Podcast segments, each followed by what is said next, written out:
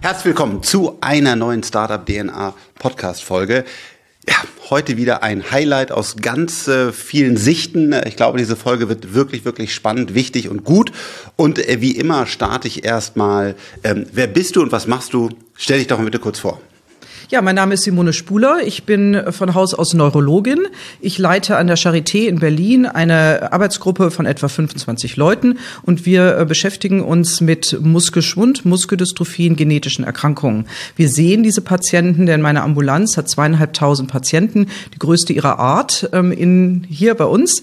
Und ähm, wir arbeiten daran, dass diese schrecklichen Krankheiten, für die es keine Therapien gibt bisher, dass sich das ändert. Und da wollen wir einen wichtigen Beitrag leisten. Und ähm, dafür kommt uns die Stammzelltechnologie genauso wie auch die neue Genschere, die wir CRISPR-Cas9 nennen, zugute. Ein perfektes, ein perfektes Match, ähm, so wir davon ausgehen, dass wir erste klinische Studien in einem Jahr beginnen. Da werden wir natürlich gleich ganz tief einsteigen, aber du hast noch eine Powerfrau mitgebracht und äh, was ist deine Rolle? Wer bist du? Hallo, Verena Schöwe. Ich bin ebenfalls Ärztin, Wissenschaftlerin und äh, arbeite seit vielen Jahren mit Simone Spuler zusammen. Äh, durfte unfassbar viel lernen auf der klinischen Seite, eben aber auch auf der Forschungsseite. Habe auch ein MBA gemacht im Bereich Healthcare Management, habe mich da sehr früh in den Bereich von um äh, Zell- und Gentherapien, also neue Art von Medikamentenklasse gekümmert ähm, und möchte jetzt zusammen mit Simone in einem Unternehmen unsere Innovation vorantreiben, dass sie wirklich an den Patienten kommt.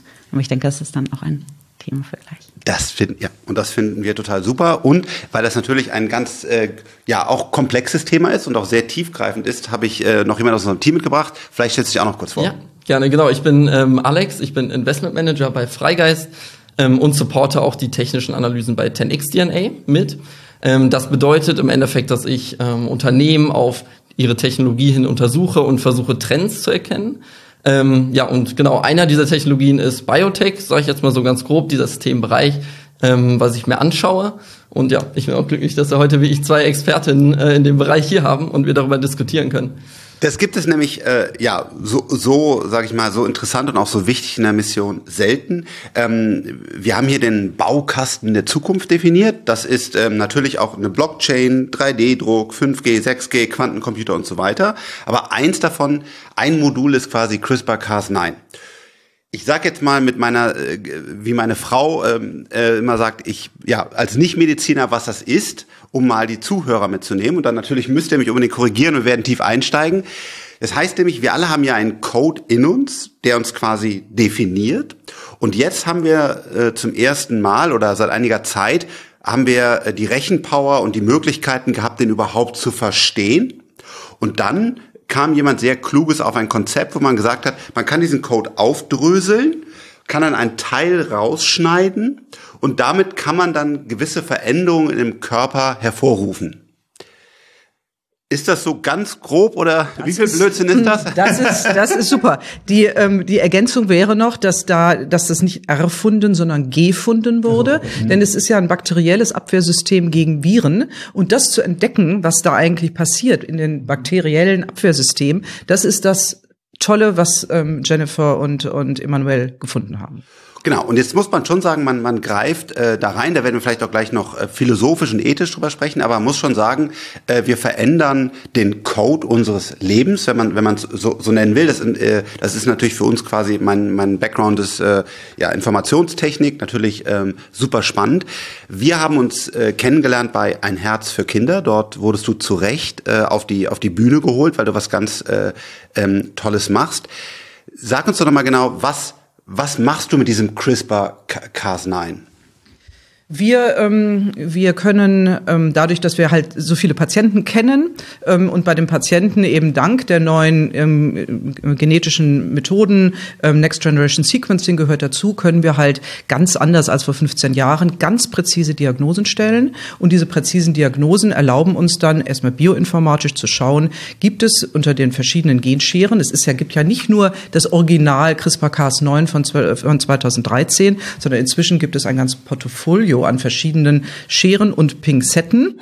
Und diese, diese, ähm, das wird bioinformatisch analysiert, ob eben eine bestimmte Mutation sich heute einer Reparatur schon andient. Ist es möglich?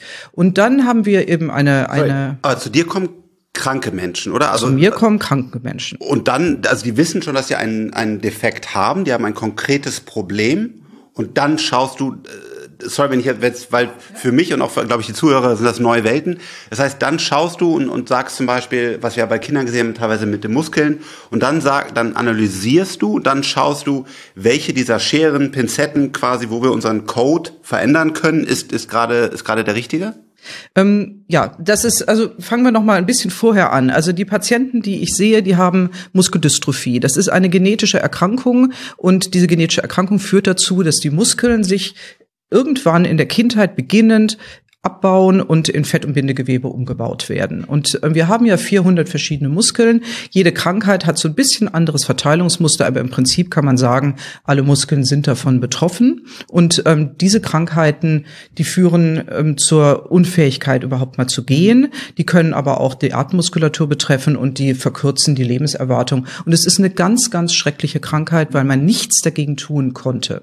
Und hier ähm, ist die Ursache eine Veränderung im Genetik genetischen Code, manchmal nur eine einzige, ein einziger kleines Stückchen, was verkehrt eingebaut wurde und angeboren oder passiert angeboren, angeboren, angeboren. Also eine genetische Erkrankung bedeutet, dass die Krankheit angeboren ist, dass ähm, gibt verschiedene Möglichkeiten, das zu vererben, aber oftmals ist Vater und Mutter Überträger, ohne das zu wissen, sind ganz gesund und äh, haben dann ein Kind, bei dem im fünften, sechsten Lebensjahr eine Muskeldystrophie diagnostiziert wird und hatten überhaupt keine Ahnung von diesem Überträgerstatus, den die Eltern ähm, haben. Beide, wenn man nur eine kranke Kopie hat, ist man gesund und wenn man zwei kranke Kopien hat, dann bekommt man diese Krankheit.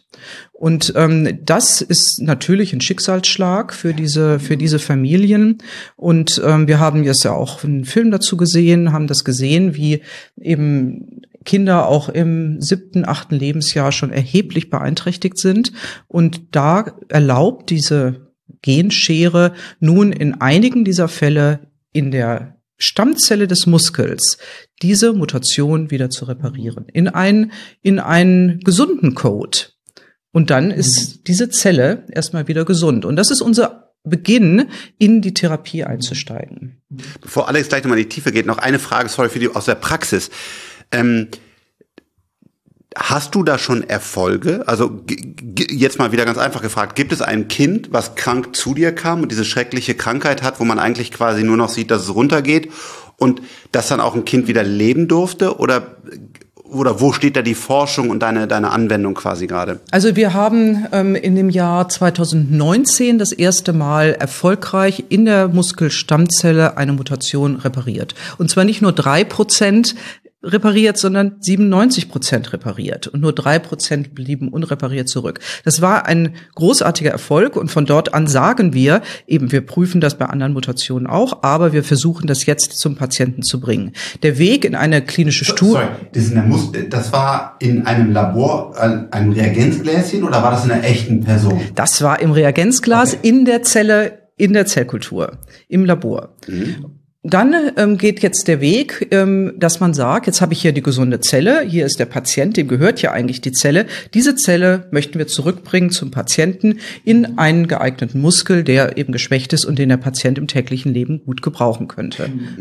Das nennt man ein autologes Verfahren. Das heißt, die kranke Zelle wird dem Patienten als ganz, ganz kleine Biopsie entnommen. Wir vermehren die, reparieren die und möchten die dem Patienten lokal auch wieder zurückgeben. Dieser Schritt ist natürlich, weil wir eben hier über Genkorrektur reden, weil das ganz, ganz neu ist, weil es in Deutschland eben noch keine und eigentlich weltweit keine großen klinischen Erfahrungen damit gibt, natürlich ein Weg, der auch streng reguliert ist. Und da ist äh, uns allen nun auch das Paul-Ehrlich-Institut ja besser bekannt geworden durch die Impfstoffe. Aber das Paul-Ehrlich-Institut ist die Bundesoberbehörde, die dafür zuständig ist. Und gerade letzte Woche hatten wir als Gespräch über diese erste klinische Anwendung mit dem Paul-Ehrlich-Institut. Das ist wirklich ein, ein ganz, ganz wichtiger Termin für uns gewesen, wo wir eben das ganze Konzept vorstellen konnten, sagen konnten, Das ist das, was wir auf der Sicherheitsseite vorweisen können und das ist das, was wir auf der Erfolgsseite vorweisen können. Und das und das und das und das ist das unser Konzept, wie wir eben diese klinische Anwendung machen. Ein Punkt, vor Alex in die Tiefe geht. Das heißt, heute habt ihr das im Reagenzglas gezeigt, das funktioniert. Ähm, ihr habt jetzt positives Feedback von der Regulierung, wenn ich das mal so nennen darf, gröber, dass sie sagen, wir wollen das machen. Aber ihr habt das selber noch nicht gemacht. Also Am Patienten nicht. Okay. Dazu brauchen wir die Erlaubnis des Paul-Ehrlich-Institutes und der Prozess ist jetzt angestoßen. Genau, ich, ich wollte da vielleicht nochmal anknüpfen, sozusagen bei den äh, Erfolgen, die ihr zeigen konntet und das Thema Sicherheit. Ähm, vielleicht nochmal auf die Herausforderungen eingehen, so ein bisschen. Ähm, und zwar kann man sich, glaube ich, CRISPR stellen sich, glaube ich, dann viele wie ich als dieses Allheilmittel vor. Jetzt kann man wirklich jedes, ähm, jede genetische Krankheit sofort heilen. Aber auch da sieht man, es gibt bestimmte Krankheiten, die sich sozusagen mehr eignen, bestimmte, wo noch Herausforderungen da sind. Ähm, und das wäre vielleicht mal interessant, nochmal so einen Überblick zu kriegen, was sind die großen Herausforderungen aktuell? Was muss sozusagen geebnet werden, damit man wirklich die Krankheiten jetzt Stück für Stück ähm, heilen kann mit Hilfe von den Gene-Editing-Methoden? Also die größte Herausforderung ist natürlich, dass man dem Patienten nicht noch mehr schaden möchte, dass es also um Sicherheit geht. Und hier gibt es den Begriff aus dem, aus dem Bereich der, der Genschere und des Gene Editings, das nennt man Off-Targets. Das, was sozusagen an der Stelle der Mutation passiert, das nennt man On-Target, also an der richtigen Stelle wird das Richtige gemacht. Und das Off-Target ist, dass so eine Schere eventuell auch ähm, in der Lage sein könnte, an anderen Stellen im Genom Schaden anzurichten. Und deswegen ist das Augenmerk das wichtigste Augenmerk, was wir, was wir im, haben und was natürlich auch die, die, die ähm, regulatorischen Behörden sehen, die sogenannte Off-Target-Analyse. Und dann wiederum muss man da ja natürlich auch abstimmen, was, was ist denn jetzt wirklich schlimm, was passieren kann. Und das wäre zum Beispiel, dass ein, ein Gen, was dafür zuständig ist, bei uns im Körper Krebs zu verhindern, ein sogenanntes Tumor-Suppressor-Gen, dass so ein Tumor-Suppressor-Gen aus Versehen ausgeschaltet geschaltet wird. Ja, und dann hat man die Zelle, ja, hat man zwar an einer bestimmten Mutation, hat man dann repariert und hat dabei leider ein Tumorsuppressor-Gen mit ausgenockt. Wenn das passiert, dann hat man wirklich ein Problem und das auszuschließen, daraus, und das ist eine, das ist Bioinformatik und zwar der, auf dem Niveau von 2022. Das kann man nicht mit dem alten Rechner machen, denn da muss das gesamte Genom durchgescannt werden, um zu schauen, dass wir eben hier nicht einen ungewünschten Off-Target-Effekt haben. In dem das heißt, ihr versucht das zu simulieren, weil man natürlich das eben nicht den, den, den Menschen geben möchte. Mhm.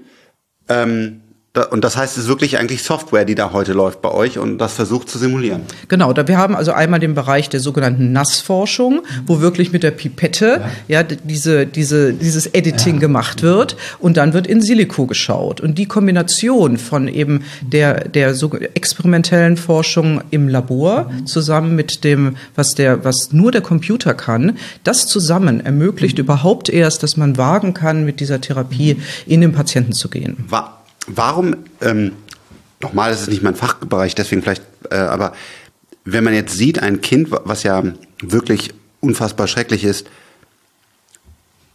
kommt dann mit acht oder zehn Jahren in Situation, dass man sieht, jetzt würde die, der, der Muskel sogar so weit abgebaut, dass er nicht mehr atmen kann. Also würde also nicht, da hat man nicht nur eine, eine G-Problem, sondern man hat wirklich ein Überlebensproblem.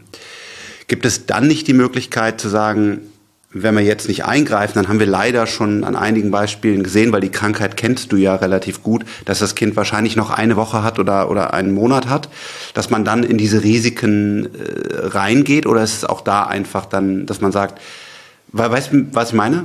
Ja, ja, ich verstehe das schon. Also ob man nicht einfach wegen der Dramatik des Krankheitsbildes sozusagen ein bisschen weniger auf die Sicherheit und mehr ja. auf die Dramatik achtet. Ich denke nicht, dass das ein guter Weg ist. Okay. So schrecklich das für ein Einzelschicksal ist, wenn man sagt, wir haben für diesen, für dieses Einzelschicksal noch keine Hilfe. Aber um die Technik nicht zu beschädigen und nicht in ein schlechtes Licht zu bringen, sondern zu zeigen, wie, wie powerful das ist, was diese Technik für die Medizin leisten kann, muss man wirklich sehr, sehr, sehr geordnet vorgehen und wirklich keinen einzigen regulatorischen Schritt oder Sicherheitsschritt auslassen. Ich glaube, dass wir, dass wir der Technik CRISPR-Cas9 unglaublichen Schaden zufügen würden, wenn man da sagt, nur weil ein das so betrübt, was man an Einzelschicksal sieht, lassen wir diese Sicherheitsdinge einfach mal außen vor. Das geht nicht, meiner Meinung nach.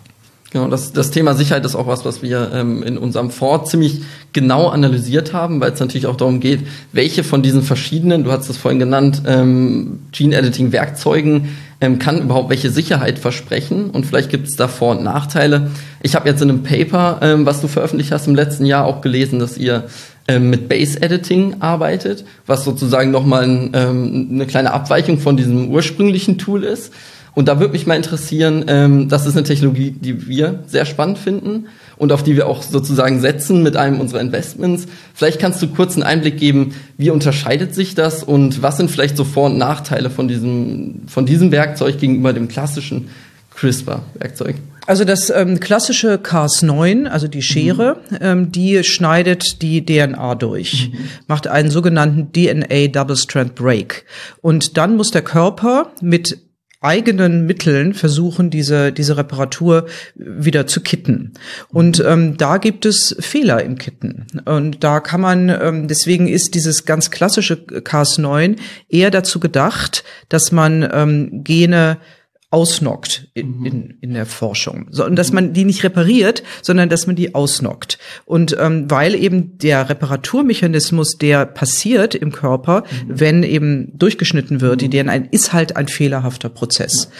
Und die, der Base Editor, ähm, das ist eine Weiterentwicklung, da ist das Cas9 inaktiviert, mhm. kann also nicht mehr schneiden und gleichzeitig ist ein Enzym, TED-A heißt es, wird, ist, wird da dran gebunden und dann kann der Base Editor, kann einen Zuckerrest äh, mit der Pinzette wegnehmen mhm. und gegen einen anderen Zuckerrest ersetzen und dadurch bestimmte einzelne Nukleotide ähm, heilen. Und da kommt es nicht zu diesem DNA Double Strand Break. Das heißt, es ist also auch nicht notwendig, dass eben diese, diese mm, fehlerhafte Reparaturmechanismen in Gang gesetzt werden. Und das macht den Base Editor für die klinische Anwendung also großartig. Mhm. Ja? Ihr beide seid Experten. Ich will noch mal ganz kurz was mitnehmen hier. Und zwar, wir reden hier über Mikrometer oder so, weil das hört sich jetzt so ein bisschen an, als könnte ich in der Küche quasi mit einer Pinzette und so. Sorry, nochmal ganz kurz, also, über was, was reden wir? reden da über welche Größenordnungen und äh Also wir reden hier in einem Femtomol-Bereich, ja, ähm, und, und, einem einzelnen Molekül.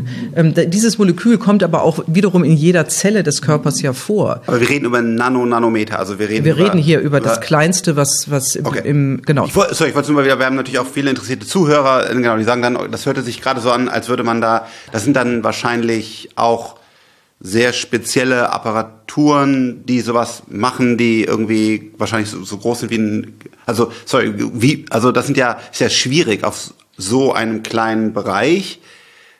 Das, was du da gerade sehr visuell wie so ein Keksbacken erklärt hast, dann nehmen wir ein bisschen Zucker raus. Weißt du, was so. ich meine? Ja, ja, ja, ja. Das okay. ist aber, aber so, nur so kann man sich's vorstellen. Ich meine, wir gucken schon, wenn man auf einen Nukleotid guckt, guckt man schon auf die kleinste Einheit des biologischen Lebens, mhm. aber dann auch auf den sogenannten genetischen Code, den wir mit der Pflanzen und der ganzen mhm. Tierwelt ja auch teilen. Es gibt außer diesen, diesen Nukleotiden, diesen vier verschiedenen, gibt es keinen Code des Lebens die ähm, der der darunter darunter in der Größenordnung gibt es dann noch Atome und es gibt Elektronen und die die die ähm, die äh, Positronen umfliegen. Das ist noch kleiner, aber die kleinste Einheit mhm. des Lebens ist tatsächlich dieses Nukleotid und an dem arbeiten wir. Ähm, von der Vorstellung her muss man sich das so denken, dass wir Muskelstammzellen zur Verfügung haben, die aus den kranken Patienten vermehrt worden sind und ähm, so eine Muskelstammzelle hat einen Durchmesser von 100 äh, Mikrometer, also 100 Mikrometer. Das ist eine große Zelle. Also ja, ähm, das heißt Sorry, ein 10 Haar, ein Haar, wenn, wir, wenn ich jetzt mal so ein Haar rausreiße? Ist ähm, ähnlich. Ah, ähnlich, okay. Das Aber ich bin da nicht so okay. gut in Haarschätzen. Okay, okay. Also ich kann immer nur sagen, hat jemand viele oder wenig Haare. Nein, aber, aber es, ist, es ist Pi mal Daumen die Größe eines ja. Haars, was wir also ja schon kaum Man kann sich vorstellen, dass eine Muskelstammzelle mit 100 Mikrometer Durchmesser, wenn man zehn davon ähm, nebeneinander legt, hat man einen Millimeter. Okay. Also so klein sind ja. die. Und ähm, an diesen Muskelstammzellen hat man nun hier die Genschere in der Hand im, in einem Röhrchen mhm. und möchte nun diese Genschere in die Zelle bringen. Und dazu muss man diese Zelle erstmal ein bisschen schockieren. Und man muss natürlich sagen, hier ist eine Membran um die Zelle, die schützt ja auch die Zelle und beim Muskel ist die Membran halt auch besonders fest, weil der Muskel ja dauernder mechanischer Belastung später mal ausgesetzt ist. Deswegen ist die Membran also solide, und wir müssen die Schere in diese Zelle reinbringen. Also das heißt, hier müssen wir der Membran sagen, mach mal Türen auf, ja, mach mal Rezeptoren auf oder mach überhaupt mal auf, damit es reinkommen kann. Und das muss natürlich so funktionieren, dass wir dabei die Zelle nicht umbringen, weil dann haben wir ja auch gar nichts gewonnen. Also wir wollen, die, wir wollen, also hier, wir machen das mit einem Elektroschock. Wir geben diesen Elektroschock genau in der richtig dosierten Menge in die, an die Zelle und da, da drumherum schwimmt die Schere nicht nur die Schere, sondern auch der Navi. Denn ich meine, die Schere allein, die weiß ja gar nicht, was sie da tun soll, sondern die braucht eben ihre Adresse. Und diese Adresse wird eingegeben über ein Molekül, das nennt man Single Guide RNA also ein RNA-Molekül, was der Navi ist, zusammen mit der Schere. Und diese beiden Moleküle müssen effektiv in die Zelle. Hinterher sollen die Zellen noch leben, die sollen glücklich sein, die sollen sich weiter vermehren und ähm, trotzdem effektiv, das effektiv geeditet haben. Das glaube, ist ganz, die Kunst. Also vielen Dank. Ich glaube, viele Zuhörer, mich und ich auf jeden Fall, wissen jetzt, ich zumindest hätte in Biologie noch besser aufpassen sollen, ja. Aber genau, wieder zu dir, Alex. Ähm, vielleicht noch eine letzte Anschlussfrage technisch, weil ich wirklich spannend finde, ähm, darüber zu diskutieren.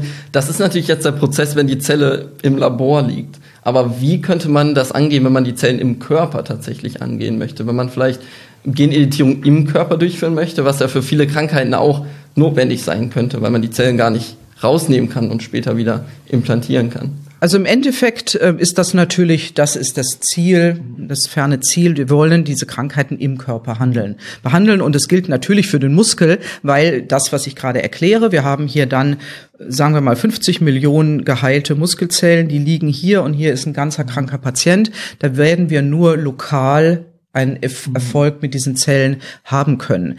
Was auch nicht so schlecht ist für den Anfang. Erstens gucken wir bislang auf ein Problem, was überhaupt nicht behandelt werden kann. Mhm. Dann gibt es natürlich auch lokale Probleme, die man erstmal behandeln kann und danach dann immer noch davon, daran arbeiten, nicht? Dass wir natürlich den ganzen Patienten sehen wollen. Aber ich möchte mal an Schluckmuskulatur, mhm. äh, äh möchte ich äh, darauf aufmerksam machen, dass das kleine Sachen, Muskel, das Leben gefährdet Zum Beispiel ja. auch das Greifen, ja, das Greifen einer Zahnbürste oder eines Wasserglases, ja schon alleine dieser Fingerbeuger, wenn man den mhm. bewegen kann, das ist schon besser, als wenn man ihn nicht bewegen kann. Also wir fangen mal mit kleinen an, Sachen an. Okay, Fernziel und die Vision ist natürlich, wir wollen mhm. diese, diese Genschere in den Körper bringen und zwar sicher.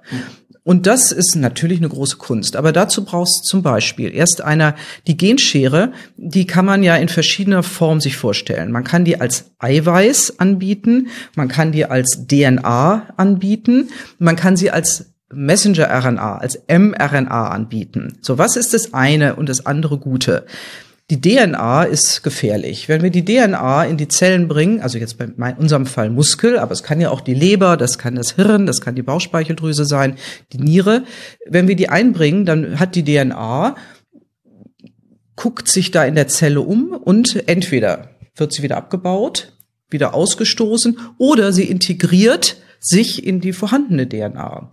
Wenn das jetzt passiert, dann haben wir eine Schere, die sich im vorhandenen Genom integriert und einfach da bleibt. Da kann die keiner mehr rausnehmen. Ja, und dann fangen halt die Probleme natürlich an. Das kann man sich leicht vorstellen. Diese Schere, die muss ihre Arbeit machen und dann muss die aus der Zelle schnell wieder raus. Also gerade wenn es hier um den ganzen Körper geht. Also das ist ähm, etwas, was wir mit DNA nicht, nicht machen können.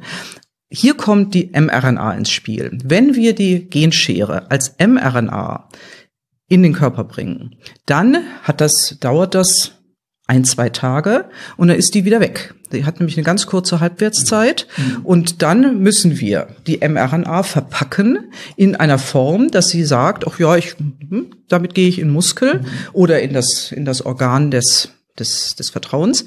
Und ähm, dann wird da die Arbeit gemacht und die, die mRNA, die eben dann in der Zelle in die Schere gebaut wird, die wird nach zwei Tagen wieder weg, abgebaut. Und das ist, ähm, denke ich, eine unglaublich starke Technologie zusammen mit CRISPR-Cas, mhm. die mRNA als therapeutisches ähm, Molekül zu entwickeln, weit mhm. über die Impfstoffe hinaus. Und dann, dann sind wir mhm. auf dem Weg mhm. zur Behandlung des ganzen Patienten. Es ist äh, nicht einfach, das ist nicht einfach. Denn ähm, das Verpacken von mRNA ist schon bei den Impfstoffen schwierig, aber, der, aber die sind nur im Blut. Aber wenn wir jetzt auch noch den Weg in die Organe finden müssen, da wird noch einiges an kluger Forschung notwendig sein. Nicht mehr so viele Menschen konnten euch folgen, aber also ich glaube, wir haben ein grobes, äh, ein, grobes, äh, ein grobes Bild. Genau. Was wir tun werden, ist erstens, wir verlinken natürlich in den Show Notes alles an Research-Papieren und so weiter, wer da einsteigen will oder wer sagt, oh, jetzt wird's gerade spannend. Ich habe das mhm. äh, und natürlich auch unseren cnxdna.com Newsletter, äh, wo Alex und, und seine Kollegen auch immer wieder tiefgreifende äh, Biothemen behandeln. Aber jetzt möchte ich ins zweite Thema äh, rein und zwar Ihr seid dabei, ein Unternehmen zu gründen und und äh, vielleicht kannst du uns da mal abholen. Was war was war die Idee? Wo stehst du? Was sind die Herausforderungen? Genau, also wir wollen das Unternehmen Myopax gründen, um wichtig den Namen hier zu nennen. genau. Ähm, und das Ziel von Myopax, die kon also wir uns konzentrieren uns hier erstmal ganz fokussiert auf die Muskelstammzelle. Wie Simone das ja vorher schon beschrieben hat, können wir aus kleinen Muskelbiopsien, die sind die Größe von eurer Fingerspitze, können wir Millionen von hochregenerativen und sehr, sehr reinen Muskelstammzellpopulationen generieren. Und wenn wir die reinjizieren, jetzt sind wir im Tiermodell, dann bauen diese Humanzellen schönen Muskel auf, humanen Muskel und, und das ist wirklich sehr bemerkenswert, ähm, äh, füllen gleichzeitig den muskeleigenen Stammzellpool wieder auf. Was du dann hast, ist, du hast diesen direkten muskelaufbauenden Effekt und du hast diesen langfristigen Effekt, dass wenn du wieder eine Schädigung hast, dann tragen die wieder dazu bei. Genau, weil wir wissen, dass wir das jetzt können, und jetzt sind wir noch nicht bei der Gentechnologie, äh, können wir in diesen, mit diesen unmanipulierten Zellen haben wir im Prinzip jetzt alles durch, was man eben vorbereiten muss, um in eine klinische Studie zu gehen. Alle präklinischen Sicherheits- und Wirksamkeitsprüfungen. Ähm, und wir haben die Finanzierung bekommen für diese erste klinische Studie vom Bundesministerium für Bildung und Forschung, wofür wir sehr, sehr dankbar sind. Ja. Genau. Und, ähm, und das, diese Studie wird dieses Jahr starten. Und mit diesem Wissen, dass wir jetzt tatsächlich in die Klinik gehen, ähm, äh, wollen wir jetzt eben auch ähm, tatsächlich ausgründen. Ausgründen deshalb, äh, weil wir ähm, dieses große Potenzial sehen, weil wir an Geschwindigkeit aufnehmen wollen. Ja. Und äh, das ähm, geht eben jetzt auch nur so. Außerdem müssen wir uns dann auch mal ja, also das nochmal für uns im, im Venture Capital Bereich, wo wir äh, Frühphasen finanzieren und da auch sicherlich bald äh, den ein oder anderen Biotech-Deal äh, machen werden. Äh, nochmal, ist das das große Problem? Also du hast eine tolle Forschung, also ich glaube, wir haben sogar in Deutschland eine sehr gute Forschung. Das betrifft sogar nicht nur Bio, sondern auch wir haben KIT, TUM Aachen im Technikbereich. Worin wir wirklich schlecht sind, ähm, ist das dann als schnell progressives Unternehmen aufzubauen, was das dann auch monetarisiert, Geld gehört dazu, um dann halt Forschung, Produktion und so weiter wirklich zu einem, zu einem Milliard, es geht nicht darum Geld, sondern Milliarden gleich, ich kann viele Forscher finanzieren, ich kann äh, das ganze Thema machen. Da sind wir einfach wirklich, äh, leider ist, glaube glaub ich, eine, eine Schwäche in, in Deutschland, deswegen finde ich das so stark, äh, dass ihr beide das jetzt angeht und sagt, ihr, ihr gründet, gründet ein Unternehmen. Aber jetzt halt die Frage, für dich, du, du kommst ja auch eigentlich aus, aus dem bist Ärztin, aber du hast auch ein MBA gemacht. Äh, aber jetzt wirst du zur Gründerin und, und was jetzt? Jetzt äh, fängst du an zu pitchen, oder? Auf einmal musst du irgendwie ein Pitch-Deck bauen, du musst irgendwie verstehen, äh, was ist ein TAM, also ein Total Addressable Market und äh, genau, warum, weißt du, da, oder nimm uns mal mit. Wie? Also ähm, ja, ist richtig. Also ich denke, ähm, primär haben wir sehr früh angefangen und es gibt, es gibt mittlerweile auch in deutschen Universitäten gibt es Programme, die einen dahin leiten, sehr früh äh, darüber nachzudenken, was ist das Endprodukt, denk vom Endprodukt. Das sind ja ganz wichtige Dinge, ja, um dann zu überlegen, wo stehst du heute und wie kommst du dorthin. So, äh, das, ich glaube, das ist schon mal das, das, die Basis für all das, worüber wir jetzt sprechen. Ähm, ja, und dann haben sich jetzt natürlich in den letzten äh, Wochen und Monaten ähm, hat sich das angeschlossen, dass Pitch Decks ähm, äh, auf, äh, gemacht werden müssen. Wir haben auch echt ein gutes. und, äh, und man pitcht und dann haben wir tatsächlich angefangen, das ähm, mal bei ähm, eben Einschlägen im Biotechnologiebereich eher deutsch oder europäisch mhm. ansässigen zu machen, haben jetzt aber auch ähm, bei der JP Morgan pitchen dürfen. Da waren wir dann tatsächlich auch mal mit Investoren in Kontakt eben aus Asien, mhm. USA und gerade muss man sagen, diejenigen aus Asien, das war jetzt wirklich eine tolle Erfahrung, einfach was dann nachher eben passiert, ist das eine, aber auch die Fragen alleine währenddessen, wenn du pitch, die Fragen, die dir entgegengebracht ähm, werden, die lassen dich ja oft auch wachsen, wenn es gute Fragen sind und dein ja. Gegenüber klug ist. Da haben wir schon gemerkt, die sind, äh, die Investoren, mit denen wir da gesprochen haben, gerade Japan, Südkorea, ähm, die haben echt ganz andere Fragen gestellt, waren schon ganz viel mehr zu Hause im Bereich der regenerativen Medizin und ähm, das hat große Freude zum Beispiel bereitet. Ja, was ja, was ja eigentlich äh, traurig ist, ne, dass man, dass man da in Deutschland eben nicht äh, die Investoren hat, die, die eigentlich die klügsten Fragen stellen und die vielleicht am weitesten sind. Und es dauert immer, bevor so ein Ecosystem dann, dann funktioniert, weil ähm, man, wir schauen ja oftmals neidisch auf Silicon Valley zum Beispiel, aber was passiert ist, ist, dass es über Dekaden aufgebaut worden. Irgendwann gab es mal Hewlett Packard, dann kam, da hat dann Steve Jobs ein Praktikum gemacht und so. Und vielleicht seid ihr du jetzt vielleicht noch mehr als Gründerin irgendwann dann auch die nächste Generation, die das dann in Deutschland besser macht. Aber jetzt müsst ihr euch erstmal hochhangeln und es gibt halt in Deutschland, haben wir noch einen Weg zu gehen, dass Investoren sowas genauso spannend finden wie, wie manchmal asiatische, genauso klug und, und schnell, schnell investieren. Aber super, dass ihr überhaupt die Chance hatte, da so international zu pitchen und dass ihr dann von bei, auf beide Pools quasi äh, quasi zugreifen könnt, ne? dass ihr ähm, dass ihr das überhaupt könnt, weil das ist für Startups gar nicht so einfach, so einen Zugang zu bekommen. Also da schon mal Respekt, dass ihr da in so einer großen Konferenz äh, äh, pitchen durftet. Das heißt, der Schritt ist jetzt, ihr wollt eine Seed-Finanzierung machen, also die wollt ihr auch sagen, was ihr sucht hier im Podcast? Es hören ja so Investoren zu oder ist das noch äh, eine Größenordnung? Also 100, ich habe, weil Biotech ist ja immer schwierig. Also ähm, unter einem siebenstelligen Betrag brauchen wir gar nicht erst anfangen. Ja, das muss man ganz klar sagen und der muss eigentlich auch mittelstellig, siebenstellig sein, damit wir ähm, überhaupt die Substanz gewinnen können, ähm, innerhalb, sage ich mal, von 24 Monaten ähm, echt einen Fortschritt zu erzielen, der dann wiederum einen Mehrwert erbringt, um, um, um weitere äh, Investoren äh, in, ähm, interessieren zu können. Das ist ja der normale Weg, den, den Alex nicht quasi jeden Tag machen. Das, du hast ja so Milestones. Ne? Du brauchst jetzt erstmal fünf Millionen oder zehn Millionen und dann danach hast du nicht alle Patienten auf der Welt geheilt, sondern dann hast du quasi gezeigt, dass es funktioniert und dann kannst du quasi in der nächsten Runde auf einer höheren Basis dann noch mehr Geld einsammeln, weil du halt mit diesem ersten Finanzierung zeigen konntest, dass das funktioniert halt alles. Ja? Und also der jetzige Finanzpla Finanz- und Milestone-Plan, wie wir uns am idealsten vorstellen würden, sind aber auch verschiedene Produktlinien, an denen wir arbeiten, mit verschiedenen Risiko-Nutzen-Abwägungen. Genau. Ähm, da äh, bräuchten wir 15 Monate, 15 Millionen für, für, für 24 Monate. Und das ist tatsächlich, muss man ja mhm. sagen, gar nicht so einfach so als Seed in Deutschland zu beginnen. Eine große, genau. Eine große genau. Ja.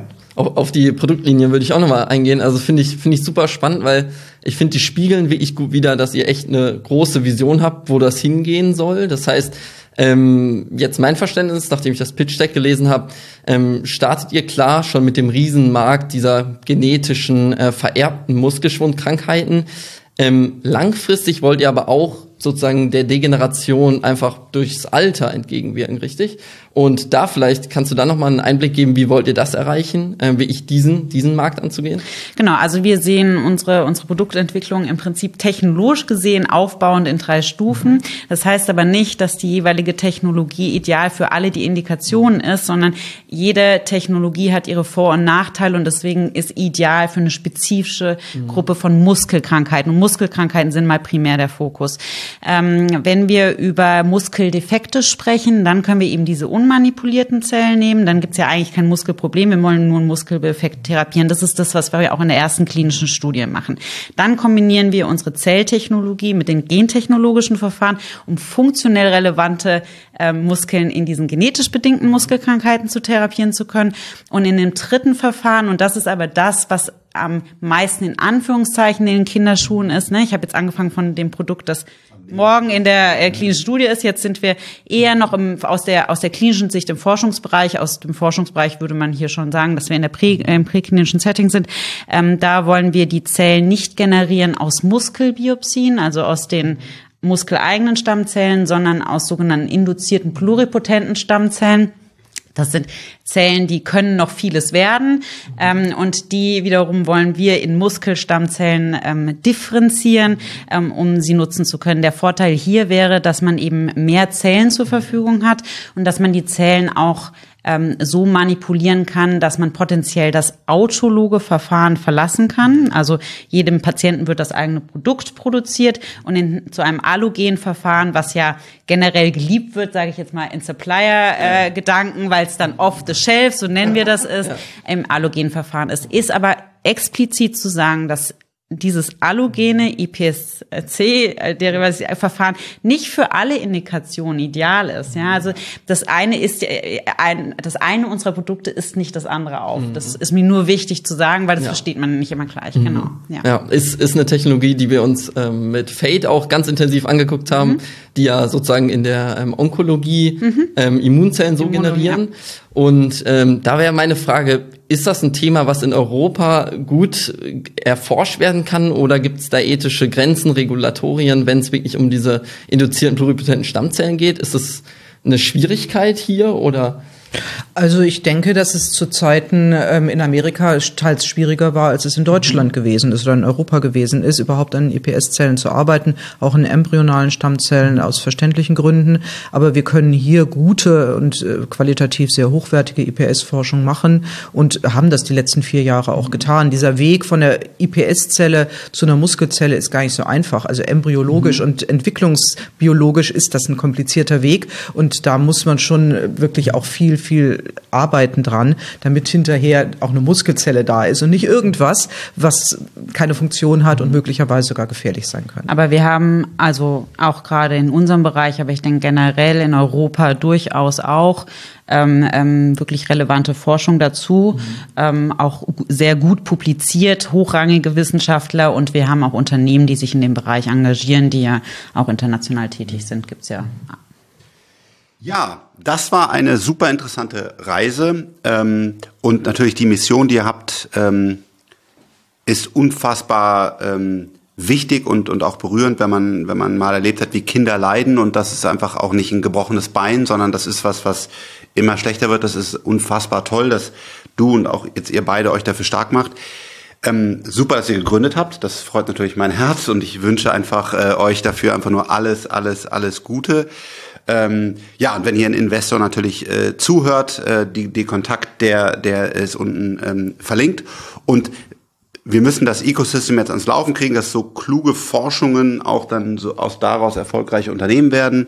Ähm, ich finde es immer für mich äh, nochmal doppelt interessant. Natürlich, vielleicht macht man tolle Gewinne als Investor, aber vor allen Dingen macht man was wirklich, wirklich äh, Sinnvolles, weil ähm, ich glaube, wer das einmal erlebt hat, und das hast du ja auch bei Ein Herz für Kinder ähm, da erzählt, das sind einfach echt auf der einen Seite sehr traurige beziehungsweise sehr schöne Geschichten, wenn man da mal helfen kann. Das macht echt einen Unterschied äh, in, in dieser Welt.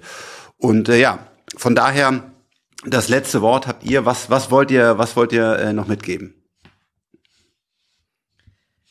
Die, ähm, das Ziel der, der Therapie des ganzen Körpers ist das Fernziel und das wollen wir erreichen. Und alle Wege dahin sind genau auf diesen, darauf fokussiert. Und das sind seltene Krankheiten, aber es ist unglaublich wichtig und es wäre ein Durchbruch in der Medizin. Und ähm, genau, dafür habe ich gearbeitet.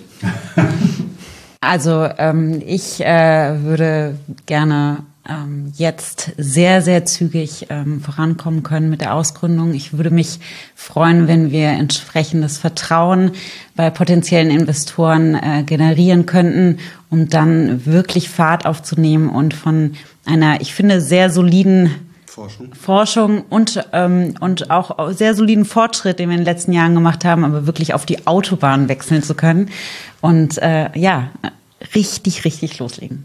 Das cool. super cool. Wir wünschen euch alles, alles Gute. Äh, genau, sind natürlich sehr gespannt, wie euer Weg ist und äh, vielen Dank, dass wir heute mit euch sprechen durften. Vielen Dank. Vielen Dank für eure Zeit. Ja.